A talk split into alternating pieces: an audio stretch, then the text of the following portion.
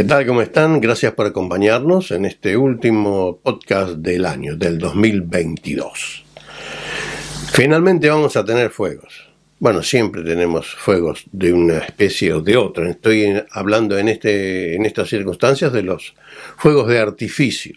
Después de tantos años eh, sin ellos, eh, gracias a la pandemia, volvemos eh, a tener fuegos artificiales en el área de donde normalmente se ponen los fuegos artificiales, se ha preparado todo, se vino trabajando desde hace mucho tiempo en el Harbour Bridge. Allí va a haber realmente un espectáculo interesante. Se espera que haya alrededor de un millón de, espectadores en vivo alrededor del agua del Harbour Bridge para ver estos fuegos espectaculares. Estamos hablando de unos 2.000 fuegos que van a, salir de las velas del Opera House, aparte, eh, aparte de todo lo que vamos a tener desde el Harbour Bridge, o sea, desde el puente de Sydney y unos 7.000 eh, efectos especiales.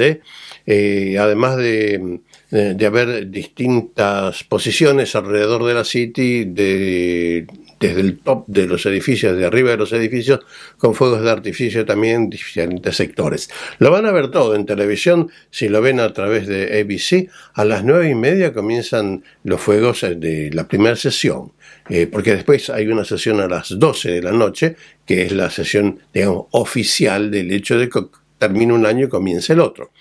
Eh, la ceremonia en realidad comienza a ocho y media con eh, la ceremonia eh, aborigen, la ceremonia del humo y todo el baile y todo lo que hace a la tradición este, de los primeros pobladores y dueños de estas tierras.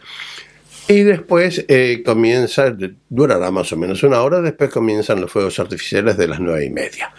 Eh, se gastaron nada más que 5.800.000 dólares en los fuegos aquí en Sydney, nada más. Eh. Aquí en Sydney 5.800.000 dólares para que toda esta gente, toda la población disfrute. en los diferentes suburbios va a haber también fuegos y en las distintas ciudades capitales del país va a haber también eh, fuegos similares a los de Sydney. Normalmente los de Sydney son más conocidos, son un poco más espectaculares, pero tanto Melbourne, Brisbane, Perth eh, y todas aquellas ciudades capitales van a tener eh, sus fuegos de artificio y en los alrededores también. Bien, todo esto lo va a disfrutar la población que se llegue hasta allí. Lamentablemente no lo van a poder disfrutar todos aquellos eh, que en este momento tienen inundaciones inesperadas eh, eh, en una parte este, norte de, New South Wales, del estado de New South Wales, y tampoco aquellos que quedaron damnificados con las inundaciones en Lismore, de donde a pesar de que el gobierno estatal ya comenzó a mandar estas eh, viviendas temporarias que fabricaron con containers que mm, están eh, siendo enviadas, y hay muchas más por enviar todavía, y están allí esperando vacías a lo largo de la vía o en otras zonas, eh, como me decía una vecina del lugar, zonas donde hubo inundaciones, están esperando que el gobierno local se decida a ver dónde las van a colocar. Mientras tanto, todos estos pobladores que perdieron sus viviendas y tienen esas viviendas allí temporarias que van a serles adjudicadas a ellos, están durmiéndose en sus automóviles todavía. Sí, ellos no lo van a disfrutar los fuegos, tampoco los fuegos artificiales, tampoco lo van a disfrutar aquellos que tienen incendios, porque hay incendios. Claro, usted no se entera, no son incendios este, famosos porque no pasan cerca de las grandes ciudades, pero en el interior los tienen. Allí hay incendios, también. Ellos van a tener esos fuegos eh, que no son nada para disfrutar.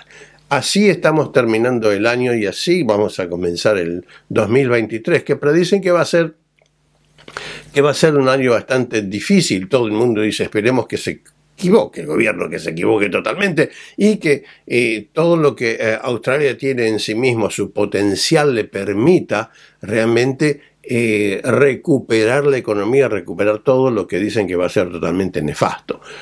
si el gobierno tiene razón, eh, va a ser bastante difícil el 23 con todos aquellos que compraron propiedades y ahora tienen que pagar altos intereses, cosa que ya hemos dicho antes. Si el gobierno se equivoca, esto va a pasar y la gente va a poder seguir afrontando la situación.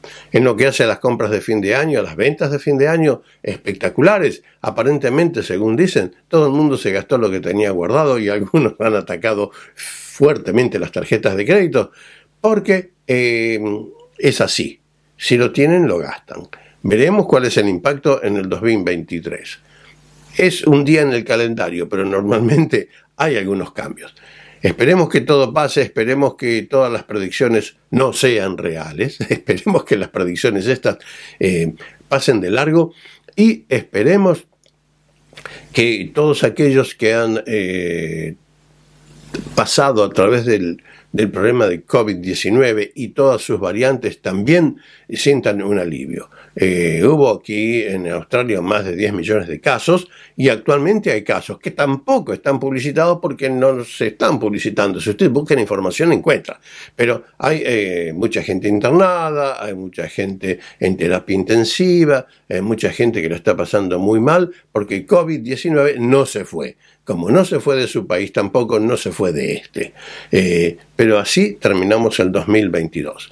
Espero que junto a los suyos pueda pasar eh, un, fin de año eh, tranquilo y en paz junto a su familia, que el 2023 comience con todas las esperanzas y con los mejores deseos de nuestra parte. Gracias por habernos acompañado durante el 2022 y nos encontramos en el 2023 si Dios quiere.